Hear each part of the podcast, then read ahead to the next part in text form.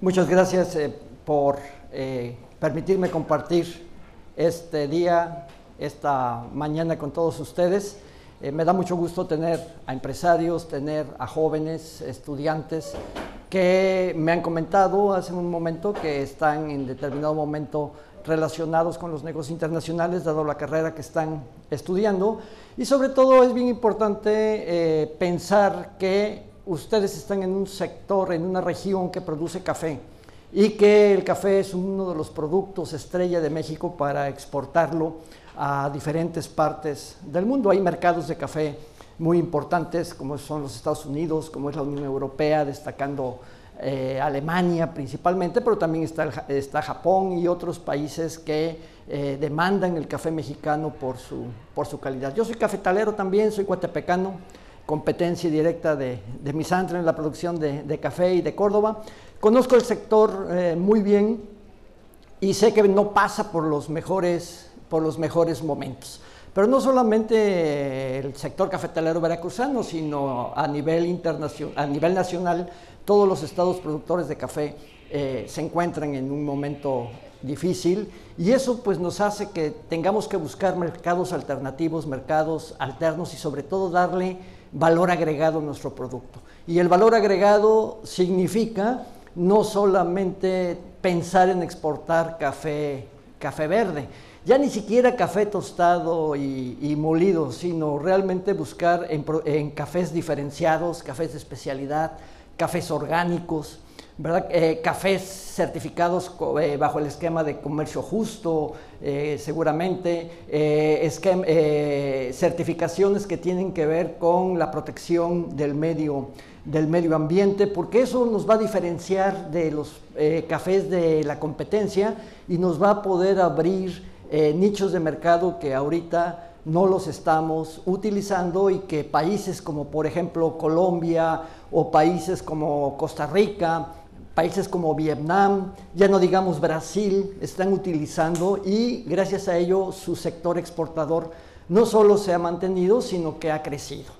El sector exportador de México, pues desafortunadamente no ha crecido a la velocidad que el sector exportador de los eh, países que les acabo de mencionar. Y eso pues nos ha llevado a que México ya no sea, como fue durante muchos años, el tercer productor de café en el mundo. Eh, cuando yo era niño, ya algunos años, que mi papá se dedicaba a la exportación de café, eh, ustedes saben que eh, era Brasil, seguía Colombia y después México a nivel mundial. Hoy ya somos superados por Vietnam, somos superados por la India, somos superados por, por Costa Rica y por otros países productores de café que hace 20, 30 años no tenían el posicionamiento que tienen hoy en día. Y México ha retrocedido. Entonces está en nuestras manos utilizar muchas estrategias para que México vuelva a retomar ese posicionamiento a nivel mundial que en algún momento, en algún momento tuvo. Y vamos a va, para eso pues el sector, el mercado internacional es una de las grandes oportunidades que tenemos. Sin embargo, bueno, eh, lo que son los negocios internacionales no es cualquier, cualquier tema, es un tema complicado, es un tema complejo y sobre todo para un producto que se, que se considera producto alimentario. Vamos a ver cómo exportar café a mercados internacionales. Quiero, quiero puntualizar que finalmente cada país, cada país al que nosotros tratemos de importar o que tratemos de exportar más bien, perdón, eh, tiene especificaciones. Entonces, nosotros vamos a ver el proceso de exportación en general, la importación a los países a donde nosotros queremos exportar. Ahí se va a complicar un poquito, no lo vamos a abordar porque prácticamente vamos a tener que, o nosotros como cafetaleros, como productores, como exportadores, tendríamos que estudiar el mercado al cual nos interesa eh, exportar porque tiene requerimientos específicos como tiene México en su caso. Eso es lo complejo de los negocios internacionales. Sin embargo, vamos a ver la metodología general para exportar y vamos a especificar lo que se refiere a café. Vamos a ver esta, esta, primera, esta primera diapositiva que a mí me gusta mucho porque bueno, es un elefante dentro de una caja. Y lo que nos dice es que pues todo se puede exportar. O sea, ¿se puede exportar un elefante? Sí, sí se puede exportar un elefante, claro. Los elefantes que tenemos a México no llegaron caminando, ¿verdad? O sea, debió haber, debieron de haber llegado de, de algún lugar que no precisamente era México. Los podemos exportar a cualquier lugar del mundo. No podemos decir, ah, es que está muy lejos, ah, es que Qatar está muy lejos. No, no es cierto. Se puede exportar a Qatar y se puede exportar a Australia y se puede exportar a Alemania o se puede exportar a algún lugar tan cerquita como podría ser Laredo, Texas, ¿verdad? Que es lo que más cerquita nos, nos queda a los veracruzanos. Solamente hay que saber cómo hacerlo. Porque también es cierto que si no sabemos cómo hacerlo y nos arriesgamos a hacer un negocio internacional, corremos el riesgo de cometer errores y de perder, de perder una buena cantidad de dinero porque los negocios internacionales son caros. O sea, definitivo. También es cierto que un negocio internacional no puede estar soportado por el decir, ay, estoy quebrado en, México, pues quiero exportar para recuperarme. Tampoco es cierto eso. Los negocios internacionales cuestan y, debemos de tener eh, en este caso no solamente experiencia y conocimiento, sino también una solvencia económica que nos permita apuntalar el negocio, el negocio internacional. Pero como les comento, pues todo es posible, hay mecanismos, hay estrategias, hay posibilidades de hacerlo. Solamente nos tenemos que decidir y sobre todo nos tenemos que preparar para hacerlo. Muy bien, Vamos a, ver dos, términos para que todos estemos en la, misma, en la misma frecuencia y es preguntarnos qué es exportar y qué es importar. Porque finalmente cuando nosotros estamos mandando mercancía estamos exportando, pero el país al que le estamos enviando la mercancía se convierte automáticamente en un país importador. ¿Es correcto? Como también podría ser que nosotros estemos importando eh, una mercancía de otro país y entonces el país que nos está vendiendo se convierte en un país exportador. Es decir, la importación y la exportación no se pueden en este caso separar. Son dos conceptos que siempre debemos de tener, de tener presentes. Eh, la primera pregunta es, ¿qué es exportación? Lo primero. Bueno, pues ahí está una definición muy, muy sencilla. Muy sencilla. Eh, que podemos encontrar en, mucha ah, bibliografía que se encuentra en las redes, en bibliografía que seguramente ustedes tienen en su escuela, que no es más que la salida legal de la mercancía del país por un lugar autorizado con fines comerciales o no comerciales. ¿Por qué no comerciales? Bueno, porque nosotros podemos exportar mercancía que no lleva fines comerciales, como por ejemplo podemos exportar el gobierno puede exportar una cabeza olmeca para una feria. La está exportando porque tiene que salir del país de manera legal. Es una exportación, tiene que cumplir con todo el procedimiento de la exportación, pero esa cabeza olmeca no tiene fines comerciales porque tarde o temprano va a tener que regresar a México. Como igual si, el gobierno de México puede prestar una colección de Frida Kahlo, por ejemplo, a un museo de Estados Unidos, sale la colección, la exporta porque tiene que seguir el procedimiento de exportación, pero no tiene fines comerciales. Después de que termina la exposición, regresa nuevamente a México. Entonces, no solamente se exportan productos que tienen valor comercial, mercancía que tiene valor comercial, también aquella que no tiene valor comercial puede ser exportada y tiene que seguir el procedimiento que vamos a ver a continuación.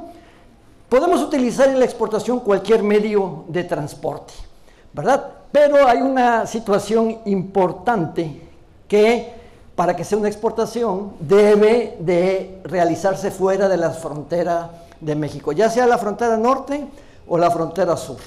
debe de salir la mercancía ah, por cualquiera de las fronteras y de esa manera México puede exportar pues, hacia cualquier parte del mundo, hacia América del Norte, hacia Asia, hacia Europa, hacia África, hacia Oceanía. Pero miren, hablamos también de ahí un término que dice salida legal. Ahorita vamos a hablar de lo que se trata de la salida legal de la mercancía.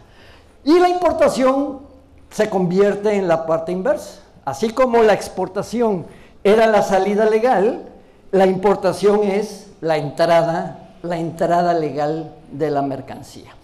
Si no es legal, amigos, si no es legal, entonces se convierte en contrabando, ¿verdad? Entonces, toda la mercancía que está en México, por ejemplo, los famosos coches chocolate que no los quieren quitar y que eh, no están legales en México es porque no cumplieron el proceso de exportación, más bien el proceso de importación que se debe de llevar a cabo.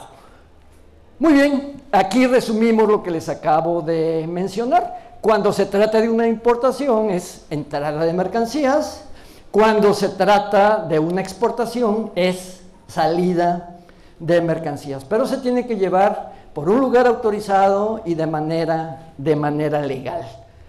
¿Qué es lo que vamos a ver en esta, en esta presentación? ¿Qué se requiere para exportar? Pues miren, esta, esta imagen nos, nos puede dar una, una idea de todo lo complejo que puede ser un proceso de exportación o de importación.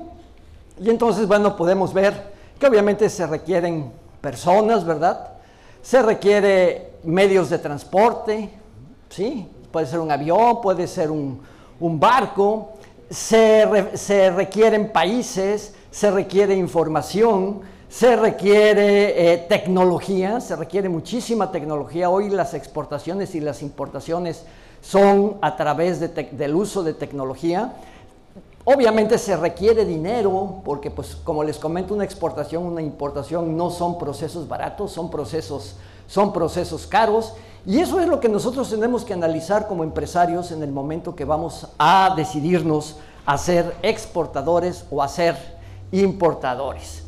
Aquí podemos ver que México, vamos a considerar que México se trata del país exportador y que eh, el resto de, las banderas significa que México puede exportar a cualquier parte del, del mundo.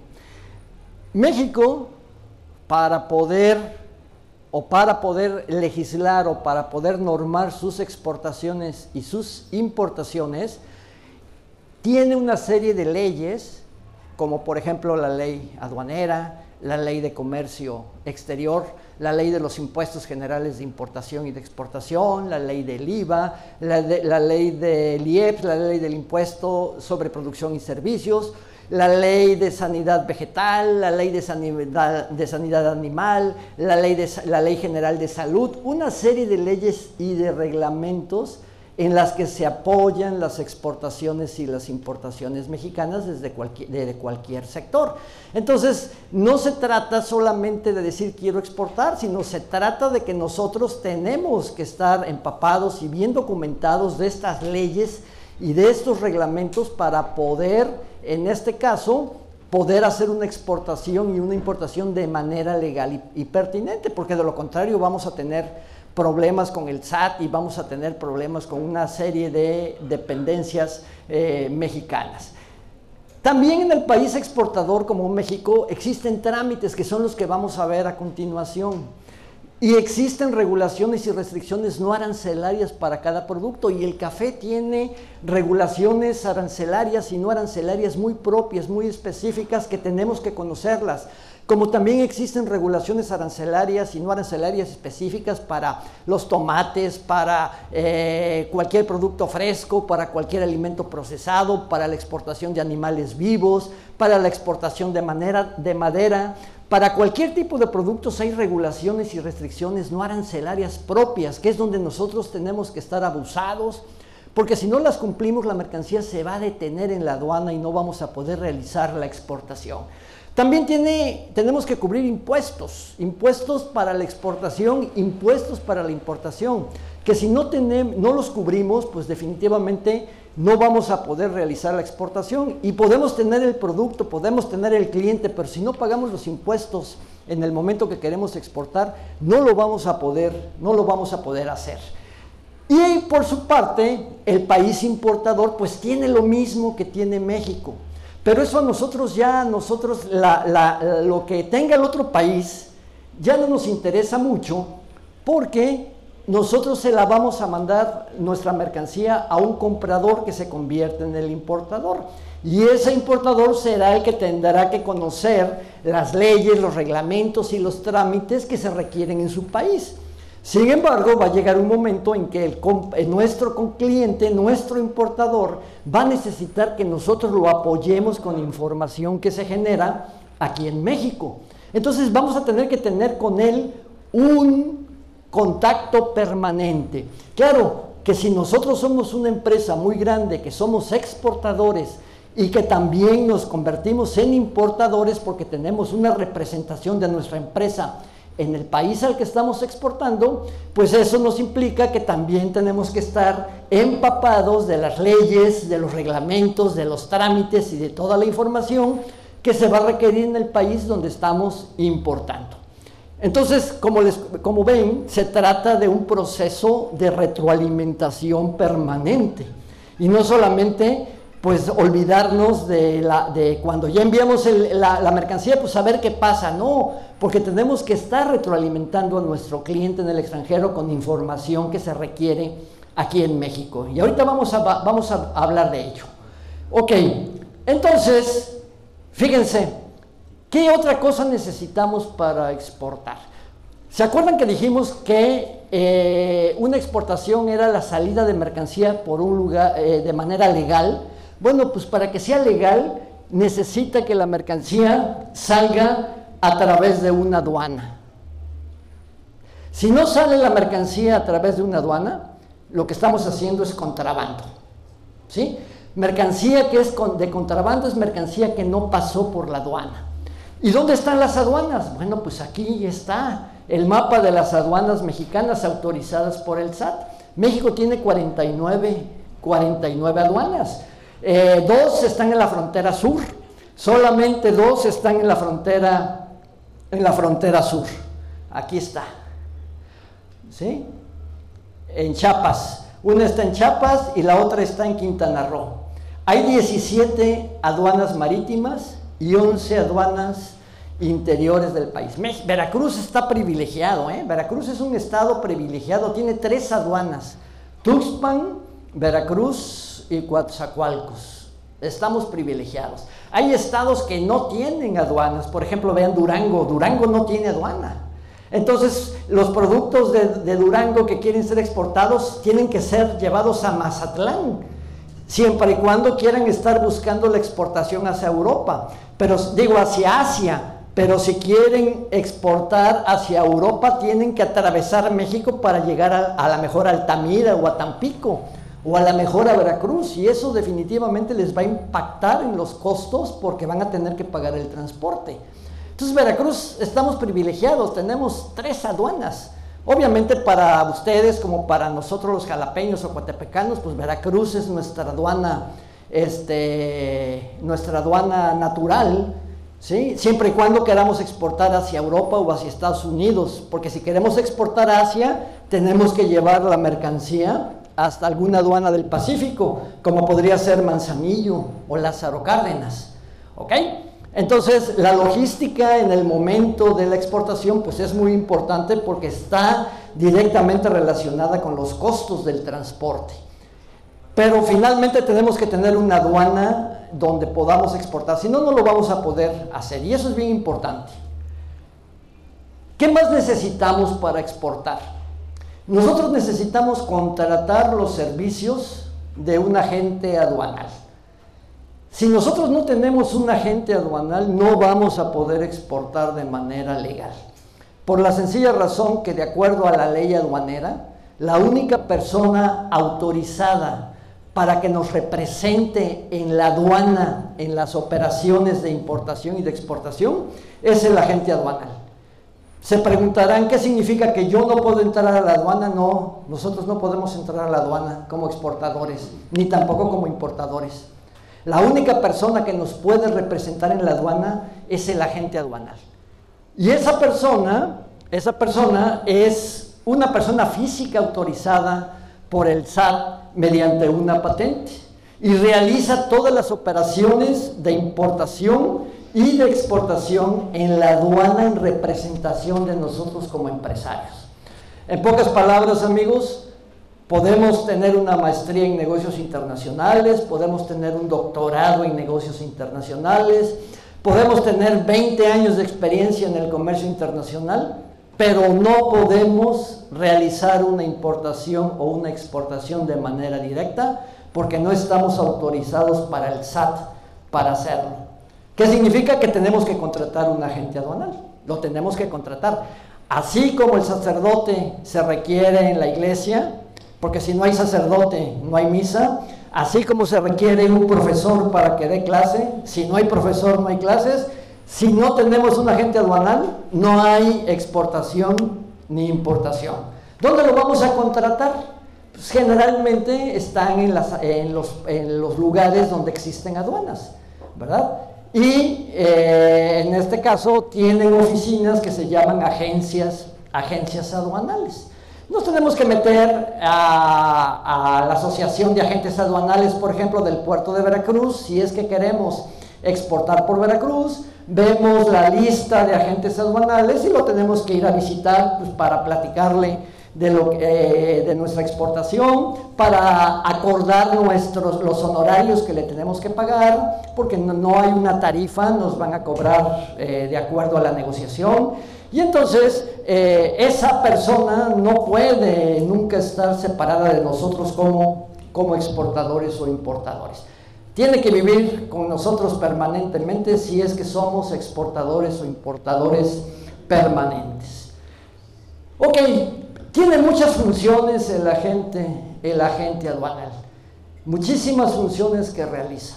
Entonces, eh, obvio que en él nos tenemos que apoyar, él nos tiene que resolver todas las dudas, nos tiene que ayudar con nuestro proceso de exportación o de importación, por eso nos va a cobrar.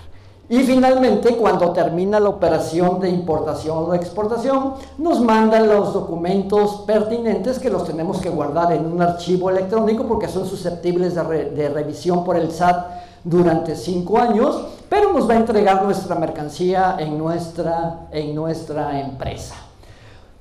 Tiene, el agente aduanal tiene muchos servicios complementarios. Los que vimos anteriormente son los que la ley aduanera le da, le confiere. Estos son servicios complementarios. Es decir, por ejemplo, oye, quiero exportar a China, pero estoy en Misantla. ¿Cómo le hago? ¿Qué transporte contrato? ¿Dónde está el transporte? ¿Qué barco contrato? ¿De dónde sale? ¿Qué itinerario lleva? El agente aduanal nos puede dar la asesoría logística. Eh, tenemos un problema, nos detuvieron la mercancía en la aduana. Ah, pues yo te ofrezco la asesoría legal. Estoy en Misantla y no tengo transporte para ir a Veracruz. Ah, pues yo tengo eh, transporte, yo te puedo dar el servicio de, de, transporte. En fin, nos puede ofrecer mucha, muchos servicios complementarios y nos puede resolver la vida el agente aduanal como exportadores o como importadores. ¿Cuesta? Claro, cada uno de los servicios que nos ofrece la gente aduanal, pues nos los va a tener que cobrar, ¿verdad? Obvio, y entre menos cosas sepamos hacer nosotros como exportadores e importadores, más le delegamos a la gente aduanal funciones, más caro nos salen los servicios y más se nos incrementa el costo del producto hasta el grado de que a lo mejor no se hace competitivo o no se vuelve competitivo en los mercados internacionales. Muy bien, también necesitamos contratar los servicios de un transporte internacional, ¿verdad? Y para eso, pues podemos contratar, dependiendo el tipo de producto, de su peso, de su volumen, de la distancia a la que queramos exportar, de la urgencia que tengamos por exportar, del costo y de la negociación, un medio de transporte que puede ser un avión, que puede ser un camión, que puede ser un barco, que puede ser incluso el ferrocarril. Aquí en México no se utiliza el ferrocarril, pero en Europa es muy, muy común utilizar el ferrocarril por, eh, para las exportaciones y para las importaciones. Finalmente podemos tener una combinación de medios de transporte. Podemos tener un transporte terrestre de aquí a Veracruz, ¿verdad? Y luego un transporte marítimo para que llegue a Barcelona y luego de Barcelona podemos utilizar un tren para que llegue a Suiza, si es que Suiza es nuestro país de destino. Entonces, ahí se convierte en un transporte de tipo multimodal que también el agente aduanal nos puede ayudar a resolver toda esa problemática. Entonces, si se dan cuenta, eh, el transporte es importante y también tenemos que considerar, por ejemplo, el avión es carísimo, es muy rápido, pero es muy caro. Y no vamos a mandar un contenedor de limones, ¿verdad? O de café que pesa 18 toneladas en un, en un avión. El avión es para producto, para cantidades pequeñas, para como medicina, como joyas, oro, eh, productos, cantidades pequeñas. Es muy rápido, sí, pero es muy caro. El transporte más barato, pues es el transporte eh, marítimo. ¿Verdad? Pero tampoco podemos utilizar el transporte marítimo cuando queremos exportar, por ejemplo, a Suiza, que está en el centro de Europa, o a Bolivia, que está en el centro de América, en el centro de América del Sur, ¿verdad? Entonces hay que hacer combinaciones de medios, de medios de transporte. Y la logística, pues es en este caso una parte importante en la planeación de la exportación. Ok, miren amigos, hoy en día los negocios internacionales son a través del uso de herramientas tecnológicas, definitivamente. Anteriormente, hasta antes del 2013, las exportaciones y las importaciones se podían llevar a cabo a través de papeles, a través de la tramitación de documentos en las oficinas de gobierno. Ventajas y desventajas. Nosotros necesitábamos tramitar un documento que estaba en Ciudad de México y nos teníamos que desplazar hasta Ciudad de México para hacer el trámite. Y al mes teníamos que regresar nuevamente a Ciudad de México para que nos dieran el documento que necesitábamos. Cuando nosotros probablemente decimos, bueno, no estamos tan lejos de Veracruz a México, pero imagínense alguien que está en Durango o alguien que está en Baja California y que tenía que desplazarse a Ciudad de México.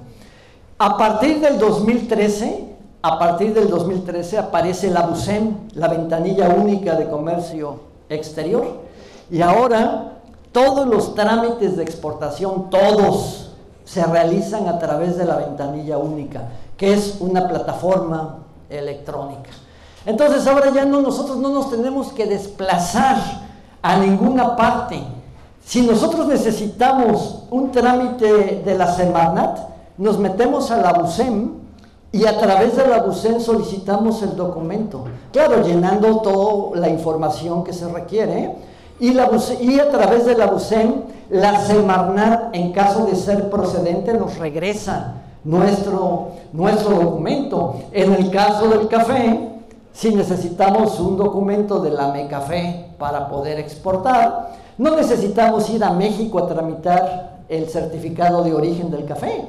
Lo podemos solicitar a través de la BUSEM y la BUSEM nos lo va a regresar. Y entonces a través de medios electrónicos desde nuestra oficina podemos hacer una exportación o una importación y nos olvidamos de la tramitología de documentos de manera presencial en las oficinas de gobierno. Ventaja, costos, ventajas, que no nos tenemos que desplazar, que en nuestra oficina podemos planear toda la importación y la exportación. Desventajas, que si no sabemos manejar herramientas tecnológicas, no vamos a poder hacer nada de ningún trámite.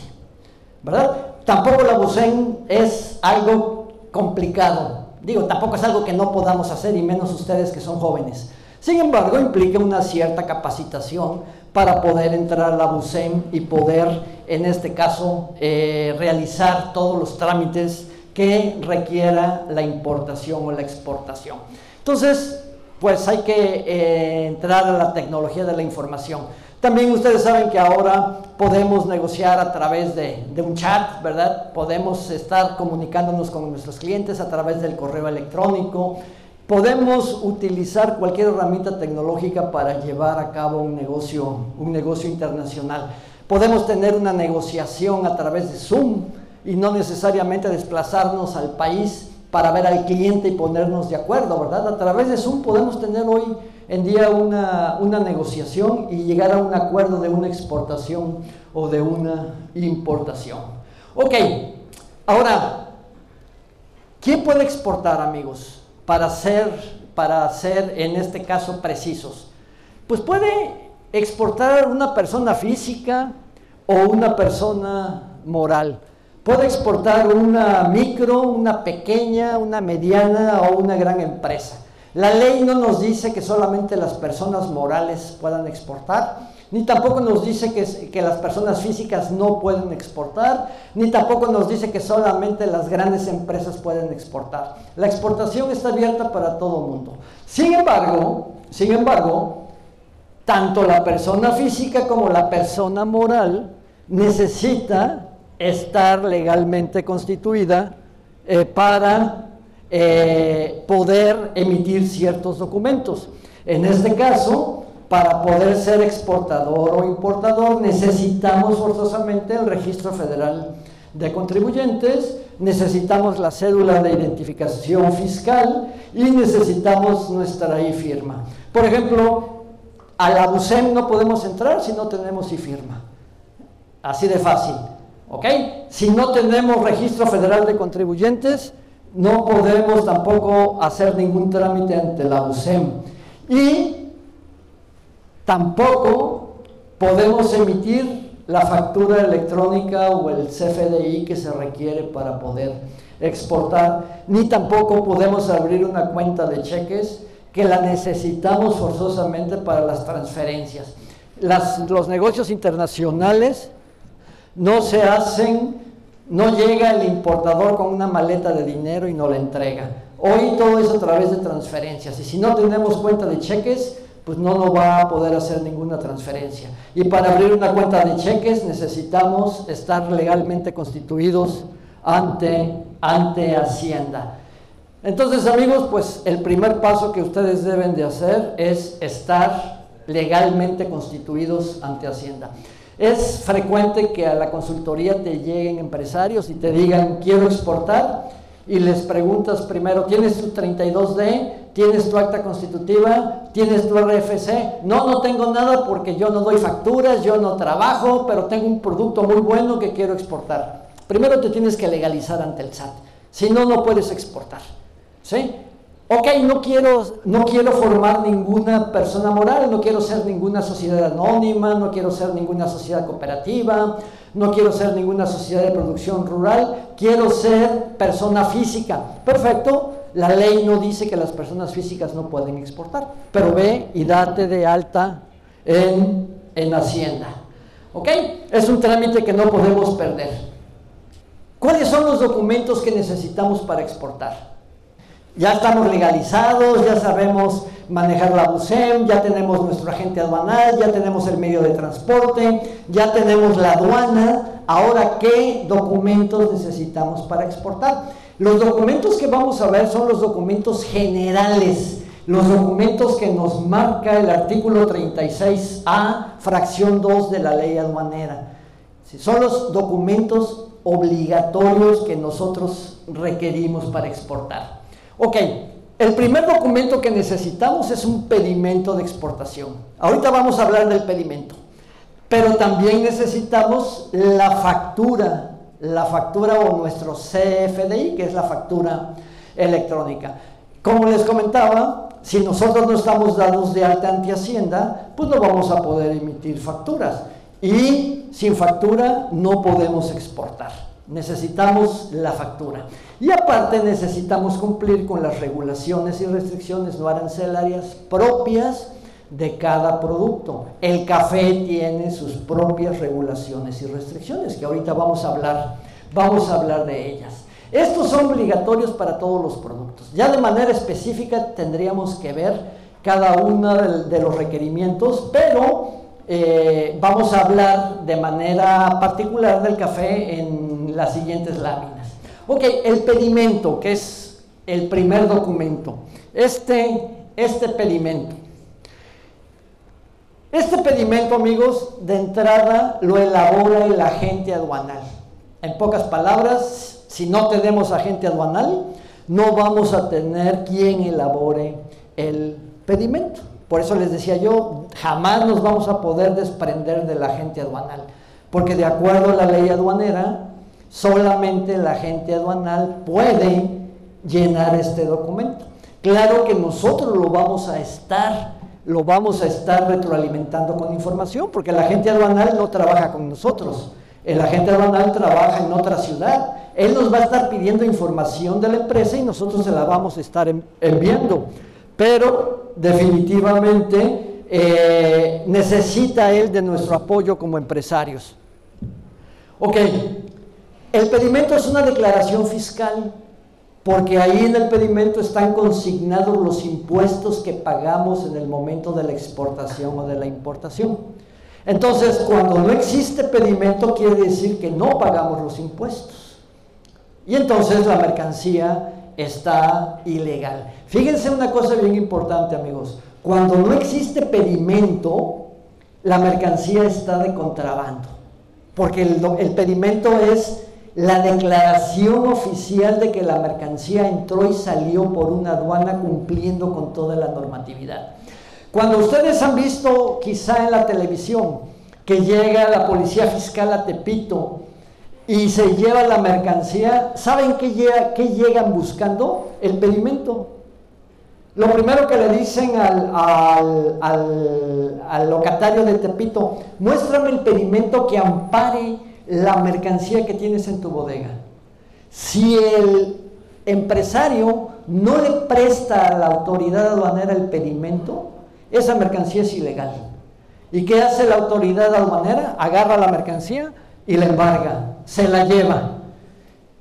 ¿Qué pasa cuando los coches chocolate, que tenemos un coche que no está legalizado, que es americano, nos detienen y, ¿qué es lo que nos piden? ¿La factura? No, nos piden el pedimento.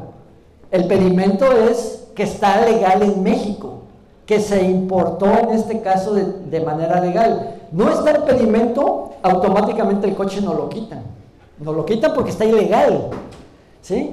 Entonces, ese pedimento es el que nos va a amparar de que la mercancía salió y entró del país de manera legal, porque hay pedimentos de exportación y hay pedimentos de importación. Y ese solamente lo va a elaborar el agente aduanal. Como aquí dice, el agente aduanal con, con información del empresario, con información que él mismo genera en la aduana, porque hace una visita a la aduana para revisar el contenedor, elabora el pedimento, ya sea de importación, cuando se trata de una operación de importación, o un pedimento de exportación cuando se trate de una exportación. Pero miren, el agente aduanal también tiene que utilizar la ventanilla única, la USEM, para poder generar el pedimento. Entonces, no solamente nosotros como empresarios vamos a utilizar la USEM, sino también el agente, el agente aduanal. Eh, el, el pedimento es algo, es un documento que nosotros nunca lo podemos perder, jamás lo podemos perder. Es más, cuando nos llega el pedimento lo tenemos que guardar. Por cada operación que hagamos de exportación o de importación, tenemos que guardar el pedimento durante cinco, durante cinco años. Porque, de acuerdo a la ley aduanera, la autoridad, la autoridad aduanera puede llegar a nuestra empresa en el periodo de cinco años y pedirnos los pedimentos que hayamos generado durante los cinco años atrás. Pedimento que no le podamos justificar, significa que esa mercancía que estamos avalando resulta o se convierte en una mercancía que fue importada ilegalmente y que se convierte en un contrabando. Entonces es sumamente, es sumamente importante, es sumamente importante poderlo, poder en este caso eh, contar con él. Y como ya se los dije, solamente el agente aduanal es la única persona que lo puede emitir. Entonces hay que tener mucho, mucho cuidado, amigos, y sobre todo tener un expediente eh, claro con todos los pedimentos que hayamos generado eh, durante el año y durante los últimos cinco años, cinco años atrás. Antes del 2013, antes del 2013, eh, la ley nos obligaba a guardar todos los documentos, todos los documentos de una exportación o de una importación de manera física. Es decir, teníamos que tener un archivo, si teníamos 20 exportaciones o 20 importaciones al año, necesitábamos tener 20 expedientes con toda la documentación de cada una de las exportaciones. A partir de la reforma del 2013, la ley nos dice que los archivos tienen que ser de manera electrónicos. Entonces ya nos vamos a quitar el que se pierde la información, el que no tenemos la información, el que la información anda suelta en las empresas y cuando llega una auditoría, imagínense buscar documentos, buscar facturas de cinco años atrás, ¿verdad? De buscar pedimentos de cinco años atrás y de una de una operación que se realiza eh, de una empresa que realiza 50 o 60 exportaciones al año, imagínense andar buscando los expedientes. A mí me tocó hacer muchas auditorías de comercio exterior donde no era el problema la auditoría, sino el problema era localizar los documentos de importaciones o de exportaciones de cinco años atrás, porque los documentos estaban perdidos. Sin embargo, ahora la ley nos dice que todos los documentos pueden estar en un archivo electrónico. Entonces es más fácil, podemos guardar la información en nuestra computadora, en un drive, para que en cinco años estén a disposición de la autoridad.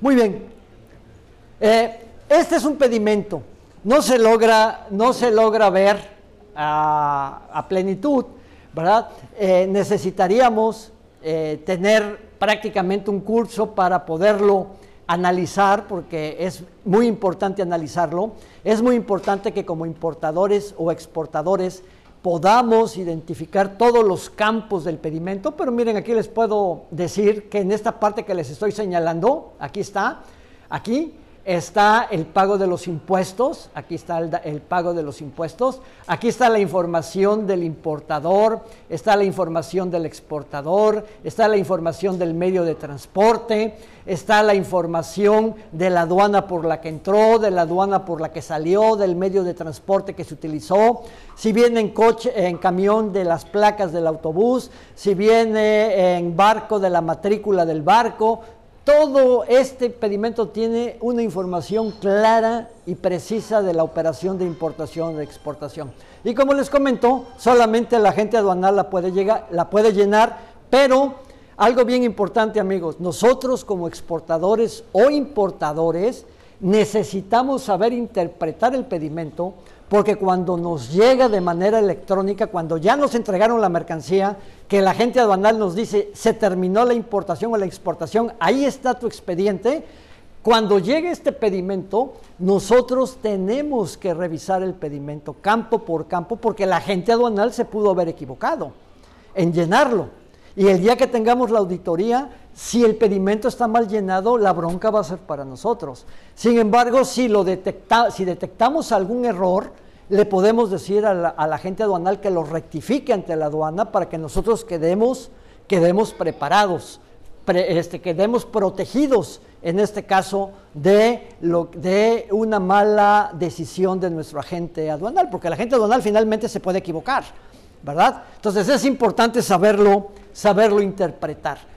¿Sí? Eh, en alguna otra ocasión, eh, si, me vuelven a invitar, podemos generar una sesión para aprender a interpretar cada uno de los campos del pedimento de exportación y de importación. Ok, el CFDI, nuestra factura, nuestra factura electrónica. Todos conocemos la factura electrónica. La factura electrónica que eh, cuando vamos a cualquier lugar a comprar algo podemos pedir una factura comercial. ¿Ok? La factura comercial que conocemos, que todo el mundo conoce, pues está bien padre, ¿verdad? Nos la vende un proveedor, sabemos cómo está, pues vemos que tiene el dato del, del, cliente, que tiene la razón social, que tiene el RFC de quien nos lo vendió, que viene descrita la mercancía. Excelente. Nada más que amigos, cuando se trata de una exportación, cuando se trata de una exportación, no es la misma factura que nosotros utilizamos en el mercado nacional. La factura que, le tenemos, que tenemos que generar en el momento que somos exportadores lleva un complemento de comercio, de comercio exterior. Este es el complemento de comercio exterior, miren. Este es el complemento de comercio exterior, este. ¿Y cómo lo vamos a llenar? Le tenemos que pedir al proveedor que nos, que nos vendió el servicio para emitir facturas en el mercado nacional que nos instale el módulo de comercio exterior. Y en este módulo de comercio exterior viene la información del cliente en el extranjero, de la dirección, del medio de transporte, del costo de la mercancía, del tipo de mercancía que se trata. Aquí está, aquí está en esta, aquí en esta en, esta, en este complemento de comercio exterior está la descripción de toda la operación de comercio exterior que estamos realizando. ¿Sí? Por lo tanto, al proveedor, a nuestro proveedor que nos, que nos vende los FDI, le tenemos que pedir que nos instale el módulo de comercio exterior para que la factura salga con este complemento que está aquí. Sin este complemento, la mercancía no va a poder salir de la aduana. ¿eh? Entonces nos tenemos que preparar antes de la exportación de tener este módulo instalado en nuestra computadora para poder llenarlo y para poder llevar a cabo la exportación. ¿Ok? Porque ni siquiera puede decir, bueno, que se vaya la mercancía y ya después pongo el módulo. No, la mercancía se va a detener en la aduana si no tiene este módulo. Entonces es bien importante tener eh, esa factura. Y obviamente amigos, pues como ya les comenté, si no estamos dados de alta ante el SAT, pues no vamos a poder tener la firma electrónica, ni el registro federal de contribuyentes, ¿verdad? Ni la cédula fiscal que nos va a permitir contratar los servicios de la factura electrónica. Entonces ahí está eh, un punto importante. Ahora, pues el proveedor, pues el mismo proveedor que nos da los servicios para nuestra factura eh, del mercado nacional, le podemos pedir que nos instale el módulo de comercio exterior y nos puede dar la capacitación para aprender a llenarlo. No es gran cosa, pues, es sentarse en la computadora y llenar toda la información que nos piden los campos, o sea, pero al final de cuentas es un medio electrónico que tenemos que estar utilizando. Ahora vamos a ver de manera particular, amigo, lo que acabamos de ver ahorita son solamente lo que es general para cualquier tipo de exportación, lo que es general para cualquier tipo de exportación. Sin embargo, para la exportación de café se necesitan cosas muy específicas, cosas muy puntuales, que como les comento, cuando somos exportadores de un producto nos tenemos que empapar de nuestro producto porque tenemos que cumplir con regulaciones específicas para el producto que, estemos, que estamos tratando de exportar. Fíjense, fíjense cuando tratamos de exportar café.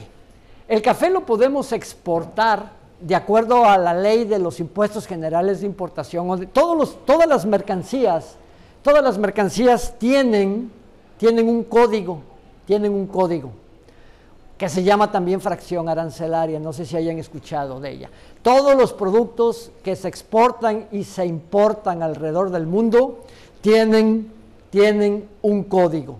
Un código que deriva de un sistema, se llama Sistema General Armonizado de la Organización Mundial de Aduanas, de tal manera que en todo el mundo todos los productos tienen el mismo código. Es decir, cuando nosotros hablamos de café sin descafeinar, el código es 090111 en todo el mundo, en todo el mundo.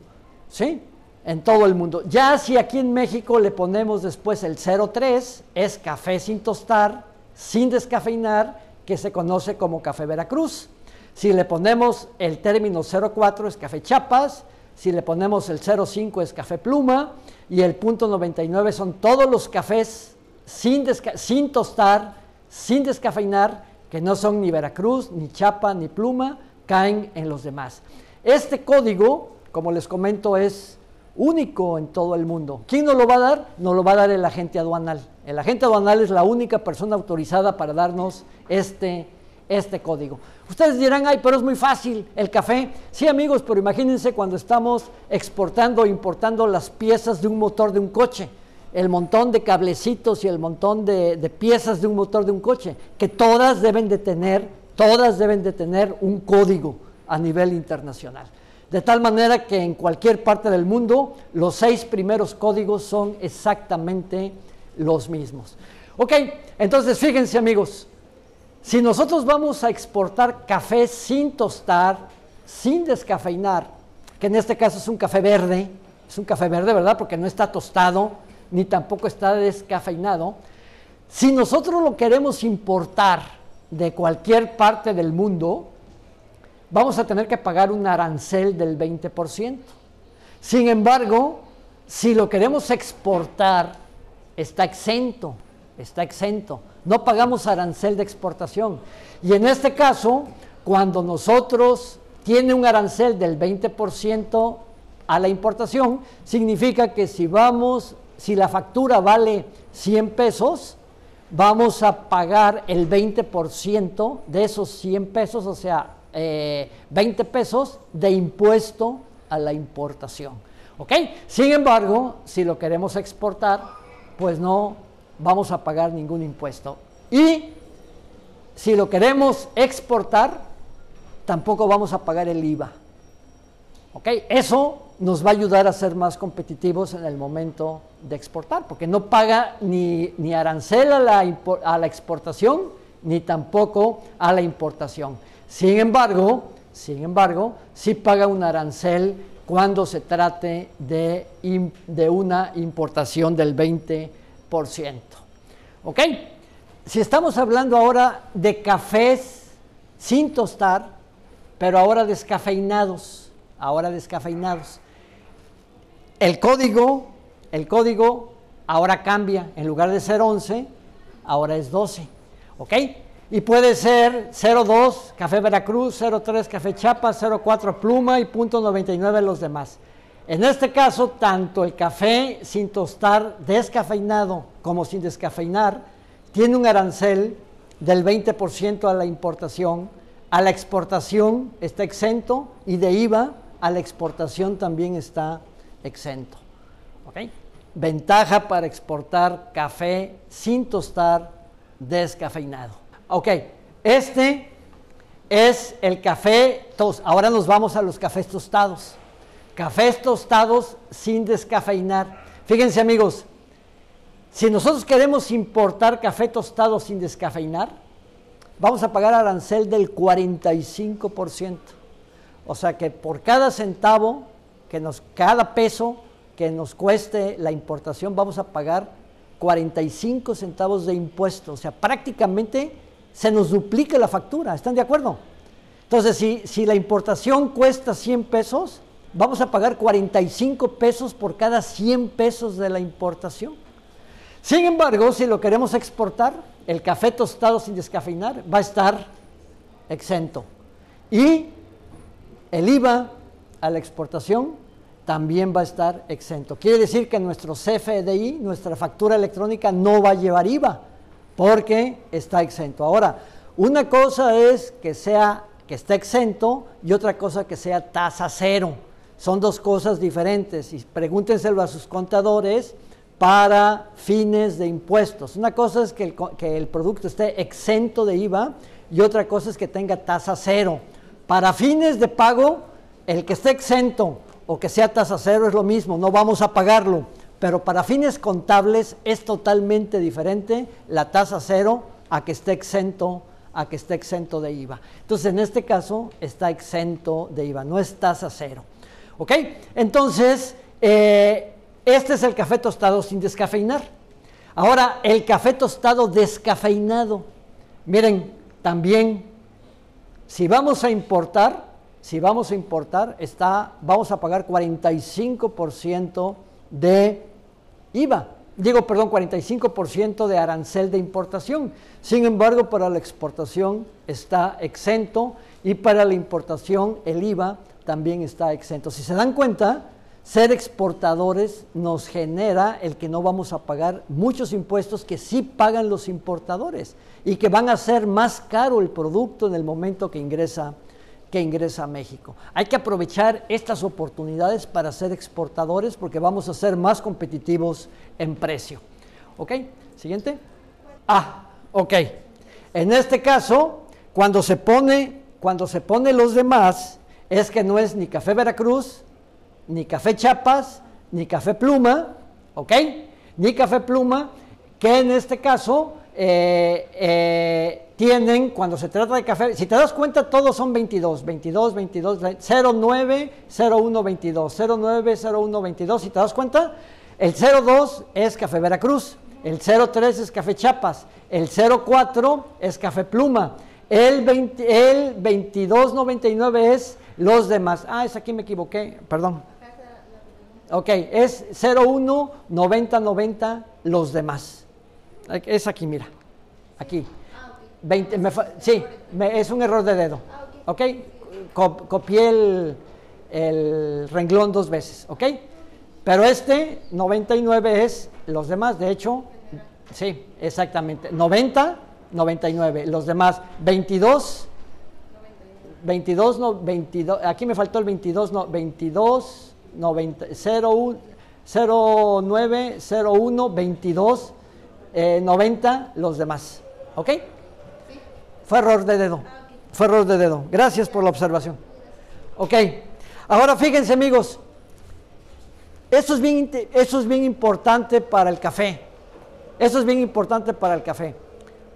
Hay que cumplir con regulaciones y restricciones no arancelarias, es decir, documentos que no son impuestos y que además del, CFDI y del pedimento, que ya lo vimos, también hay que cumplirlo. Si te regresas una... una Acuérdense que la ley aduanera nos dice que para exportar necesitamos el pedimento, necesitamos la factura y necesitamos regulaciones y restricciones no arancelarias. Estas regulaciones y restricciones no arancelarias son propias para cada producto, propias para cada producto. Es decir, las que vamos a ver para el café no son las mismas que para el tomate, ni las del tomate son las mismas que para las lechugas, ni para las lechugas son las mismas que para las zanahorias. Ya no digamos para una res viva o para una carne o para un jamón o para un vino. Cada producto tiene regulaciones y restricciones no arancelarias propias y particulares que hay que cumplir en la aduana porque de nada nos sirve tener el pedimento. Bueno, es más, el pedimento no se va a poder elaborar si no tenemos cubiertas las regulaciones y restricciones no arancelarias.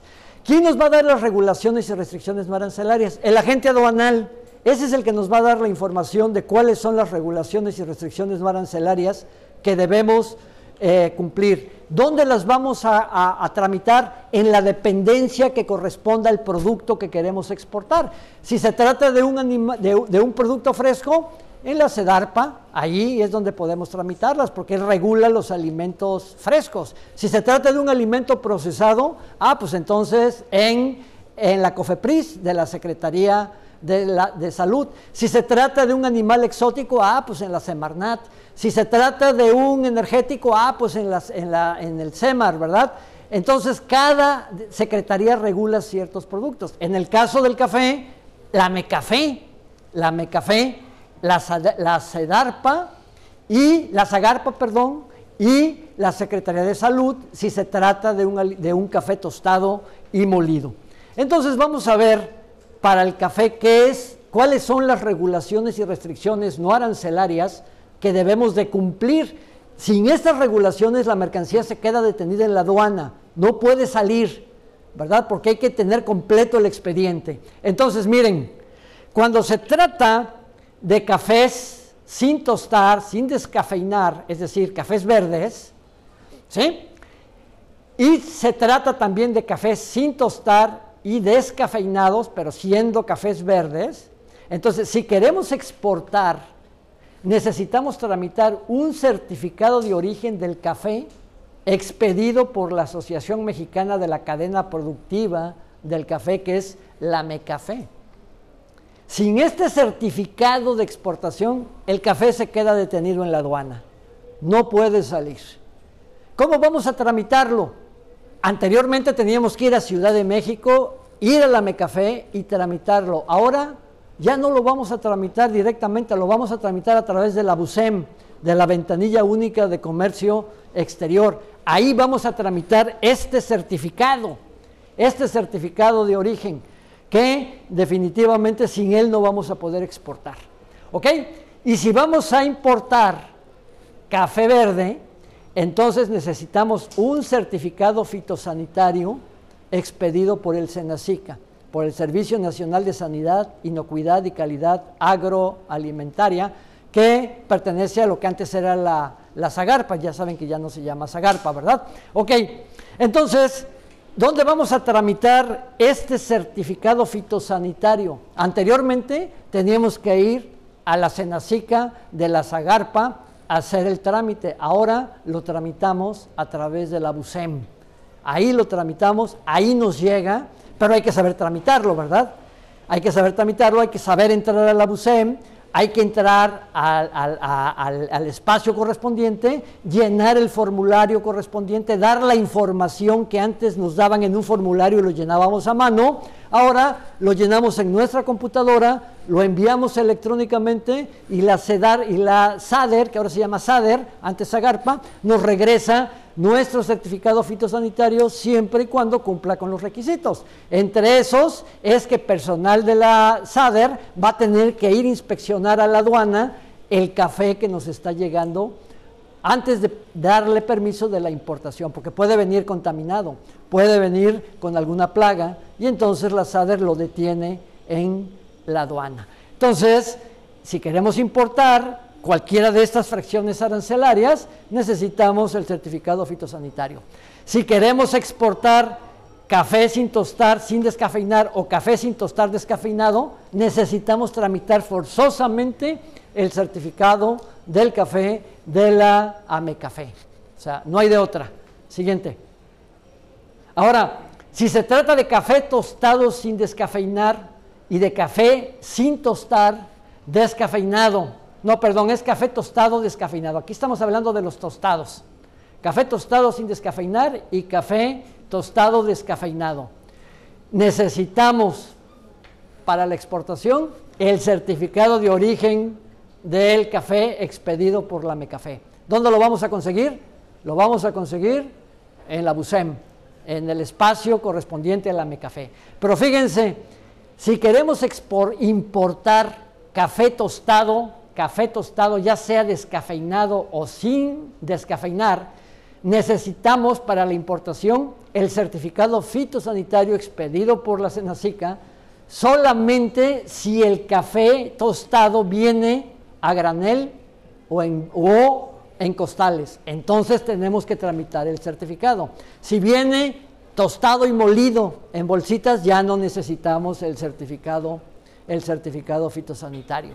Pero de lo que no nos podemos, de lo que no nos podemos salvar en el momento de importar café tostado, ya sea descafeinado o sin descafeinar, es de que tenemos que cumplir con la norma de etiquetado.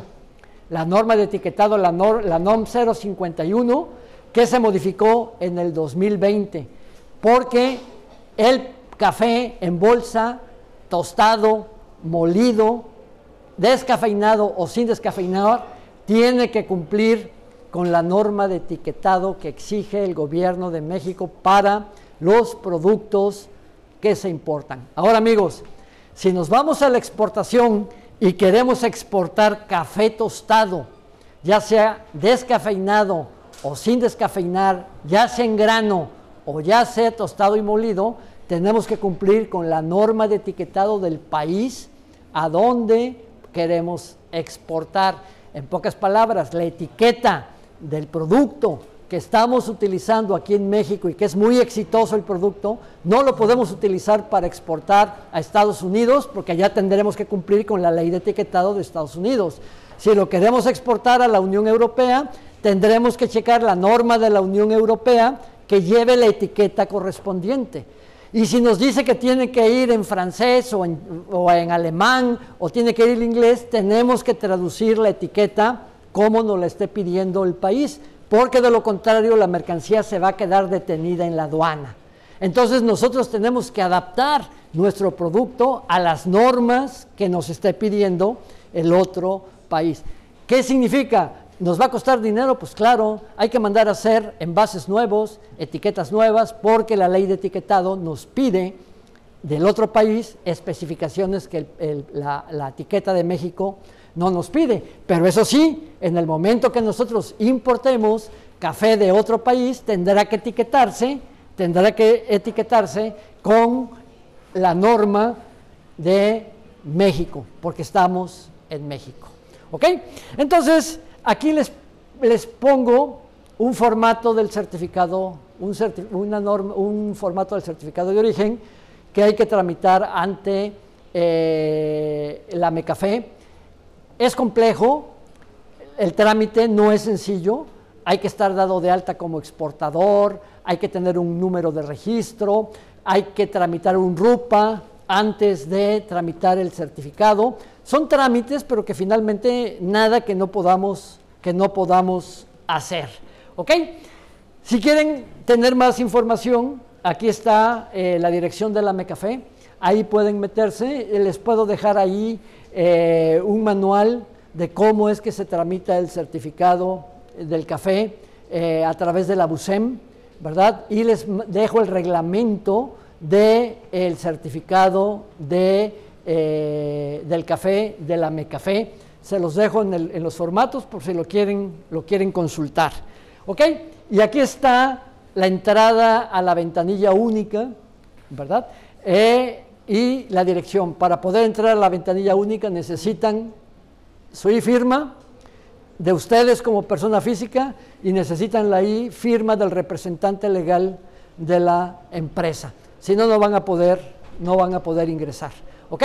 Pero también es un trámite, es un curso muy interesante que ustedes tendrían que capacitarse si es que van a estar trabajando en el comercio exterior. Finalmente, amigos, pues ahí están los, los contactos de la universidad. Eh, ofrecemos una especialidad en negocios internacionales de un año, por si a alguno les le interesa. Aquí están eh, los datos de, de, contacto. Y bueno, eh, yo les doy las gracias y podemos pasar a las preguntas y respuestas. La presentación se las dejo este, por si quieren eh, hacer uso de ella, como el archivo con, eh, si puedes abrir la USB, donde viene un archivo que trae cosas interesantes que les busqué para que los que quieren seguir perfeccionándose en el, en el café puedan consultarlo. No sé si tengan alguna, alguna pregunta. ¿Sí? Disculpe, ¿cuáles son los requisitos para ser un agente aduanal? Ah, para ser un agente aduanal, ¿cuál te doy primero, la buena o la mala? ok, el requisito para ser agente aduanal, el SAT es el que te da la patente. El agente aduanal tiene una patente única e intransferible, así como un notario. ¿Ok? Eh, se supone que debe de haber una convocatoria por el SAT para que seas agente aduanal. La buena noticia es que los requisitos son muy básicos. Mexicano por nacimiento, este, mayor de 30 años, con título profesional, este, tienes que presentar un examen de conocimientos, tienes que tener, demostrar experiencia en aduanas cinco años, eso es trabajando en una agencia aduanal. Eh, pasar la prueba del polígrafo, del detector de mentiras, o sea, si tú palomeas, dices, pues bueno, pues lo máximo que puede ser es que me vaya yo a trabajar cinco años a una agencia aduanal para agarrar la experiencia de cinco años que me pide el SAT, me pongo a estudiar la ley aduanera, la ley de comercio exterior y todo el temario, y bueno, presento el examen. Esa es la buena, que está accesible. La mala es que hace como 25 años que no hay una convocatoria. ¿Por qué? Porque las aduanas no han aumentado y la Confederación de Agentes Aduanales de la República Mexicana es un gremio muy fuerte, muy fuerte, que obviamente impide que, siga, que haya convocatorias. ¿Por qué? Pues porque al haber convocatorias y no aumentar las aduanas, pues entonces van a seguir saliendo agentes aduanales sin, este, sin posibilidad de que, digo, que, son competencia para los agentes aduanales existentes. Esa es la mala, ¿sí?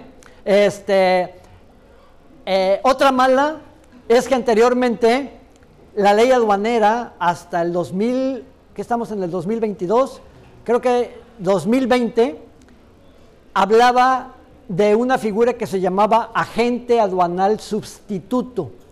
¿Qué significaba? Que la compañera era agente aduanal tú eras su hijo, por ejemplo, o su hija, y entonces ella te podía nombrar agente aduanal sustituto. Y la ley aduanera te decía, en caso de fallecimiento del titular, el sustituto se convierte en el agente aduanal. En pocas palabras, te la heredaba. No decía te la heredaba, pero la figura del agente aduanal sustituto. Entonces yo le decía a mis alumnos o a las alumnas, búsquense un agente aduanal viejito, ¿verdad? Cásense con él cásense con él, pues para que les herede la patente, ¿no? ¿Sí? Bueno, y todo el mundo se reía. ¿Pero qué creen? A partir del 2020 desaparece la figura de agente aduanal sustituto. Entonces ya no hay posibilidades de que busquen el agente aduanal, el agente aduanal viejito. ¿Sí? Esas son las... ¿Qué otra mala noticia te puedo dar? Ya con esas. Ok, entonces olvídate. Sin embargo, sin embargo, puedes, si te interesa, puedes trabajar como mandatario del agente aduanal. El mandatario es el segundo de a bordo. De hecho, el agente aduanal, amigos, es el de las relaciones públicas. Es el que anda buscando clientes, el que desayuna, el que hace encuentros de negocios, el que si sabe que viene una empresa a Veracruz, va y lo visita para que sea su cliente.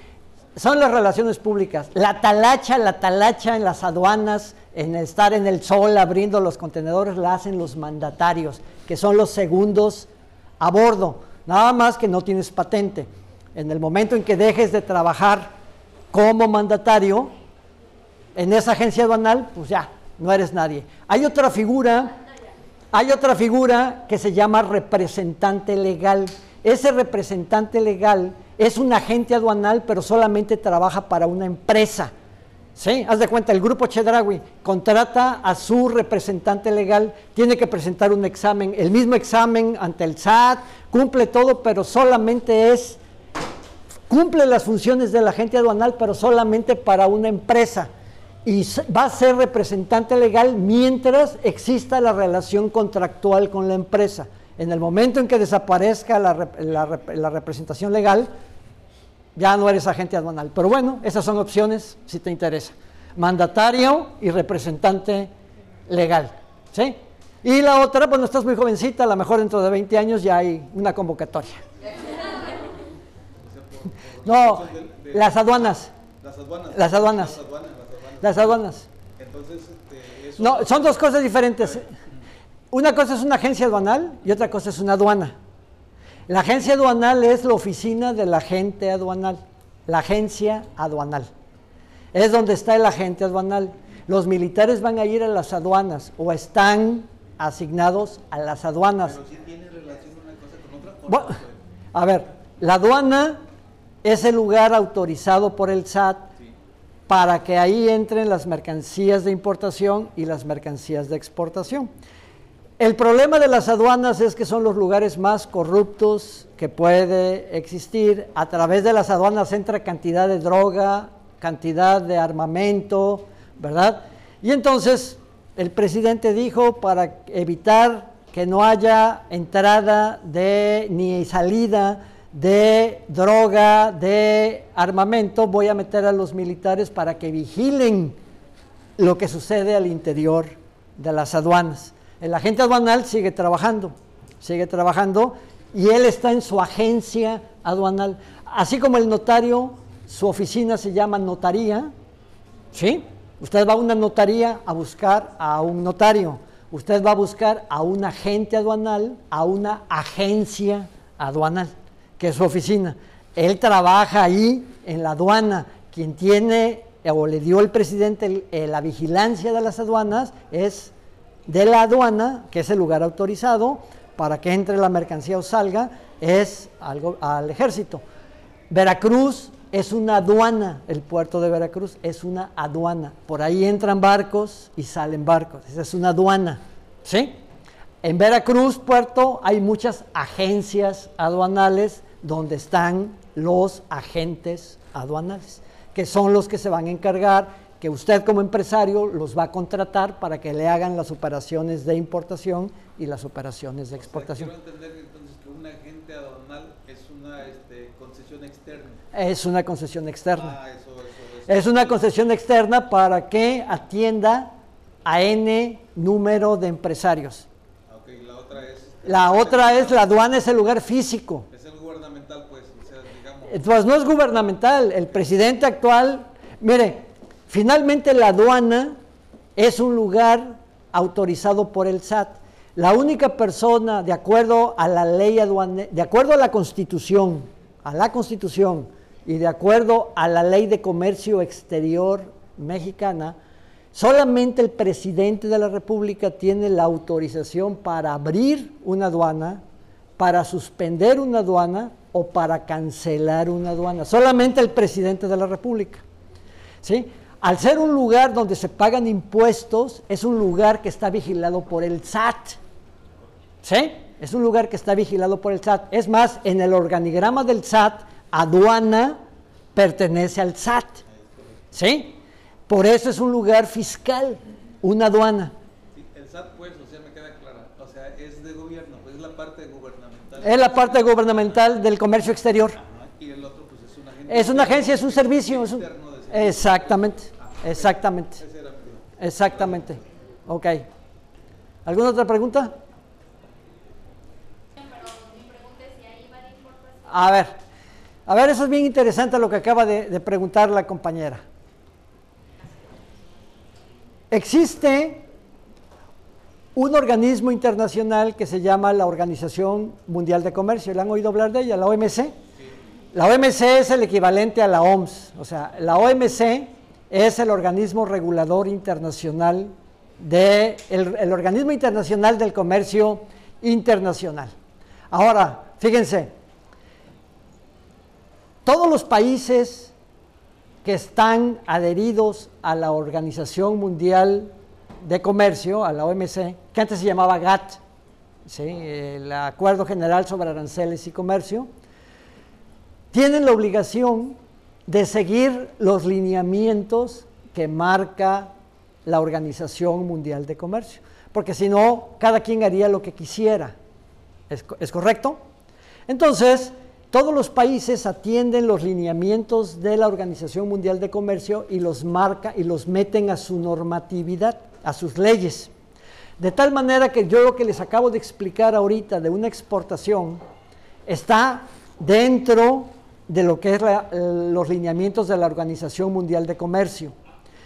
Y todos los países del mundo en cualquier ley, aquí se llama ley aduanera, no sé cómo se llama en Estados Unidos o cómo se llama en la Unión Europea, esos mismos lineamientos están incluidos dentro de su normatividad, de tal manera que no hay sorpresas en el momento de que estamos ex- exportando o importando, porque todo el mundo entiende los mismos conceptos. ¿Hasta ahí está claro?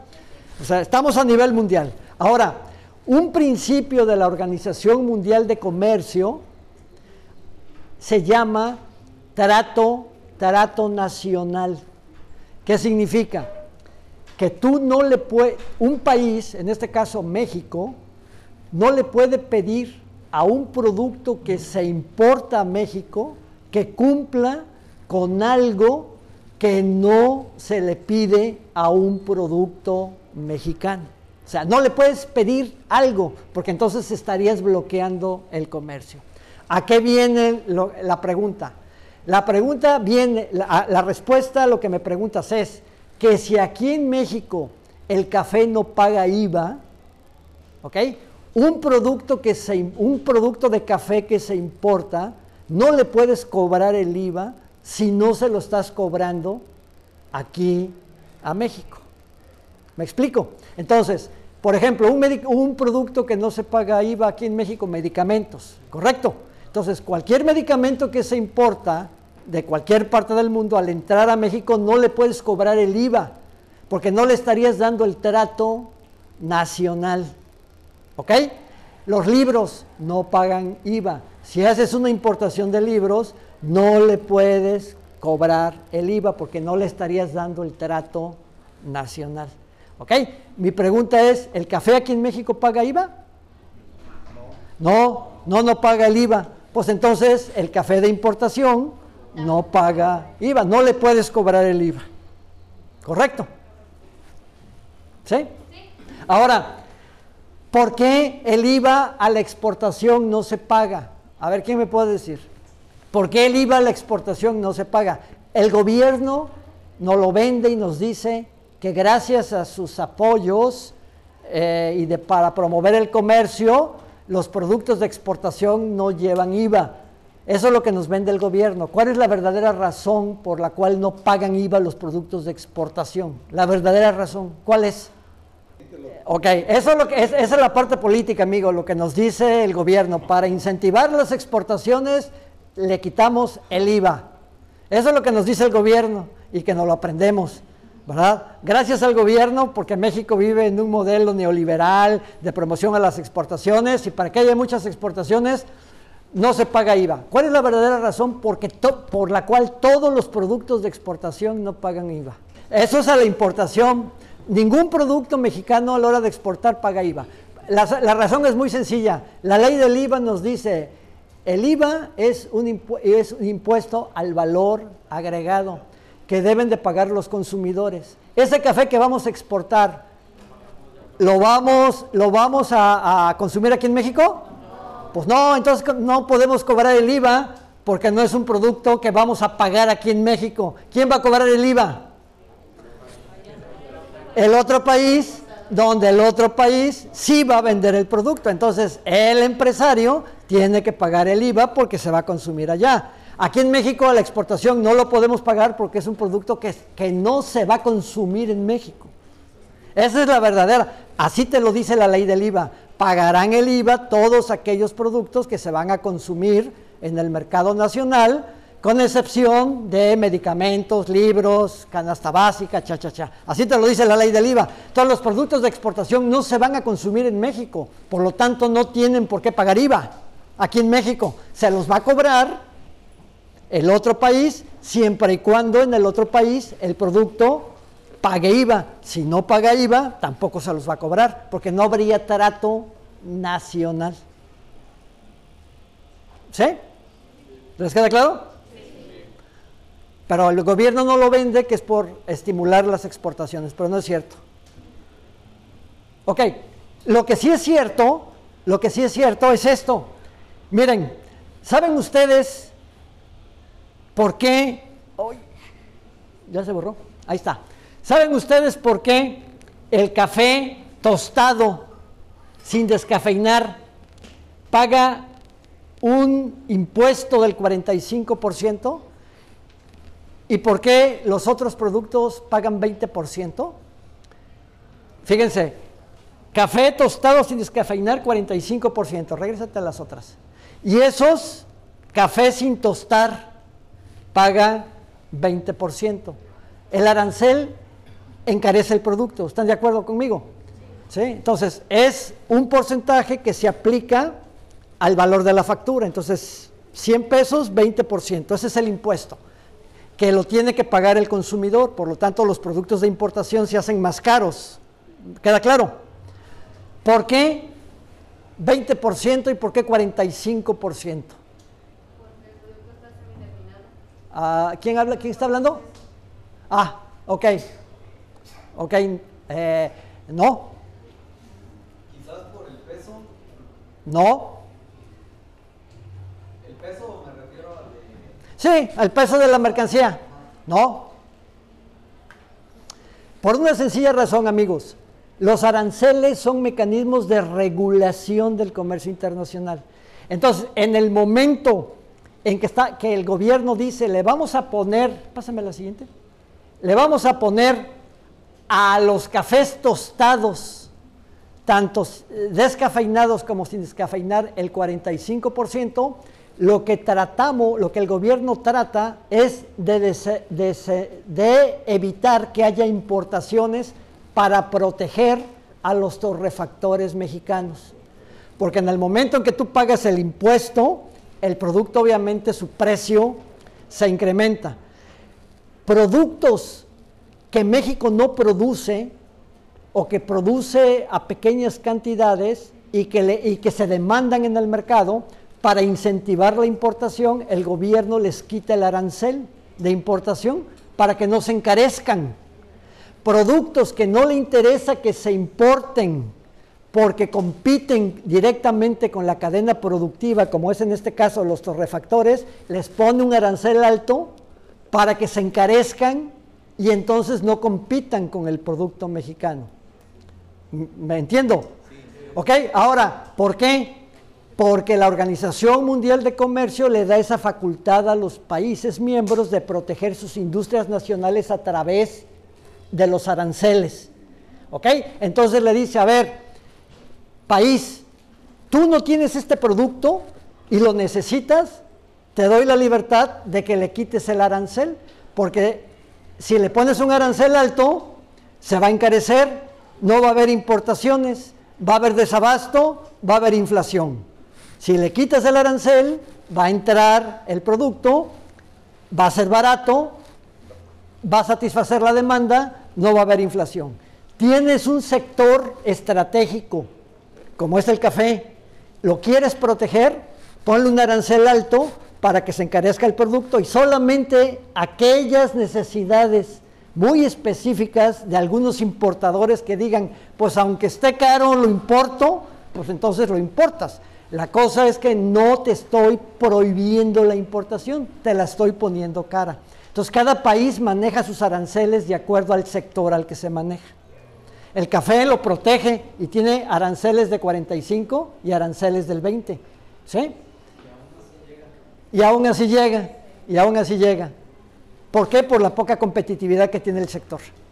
Para proteger a, la- a- a los productores internos. A los productores internos. ¿Sí les queda claro? Son mecanismos de regulación del comercio internacional los aranceles. Ok, otra pregunta. Que valga la pena la mareada de, de Jalapa. Esta, los verdes. Son, pueden ser, pueden ser terrestres o aéreas. Por ejemplo, Ciudad de México es una aduana aérea. ¿Sí? Pantaco. Ok. Pueden ser aéreas o, terrestre- o terrestres. A ver, a ver, otra vez, otra vez. Si, vamos, si queremos, por ejemplo, realizar una, Una exportación. a Asia.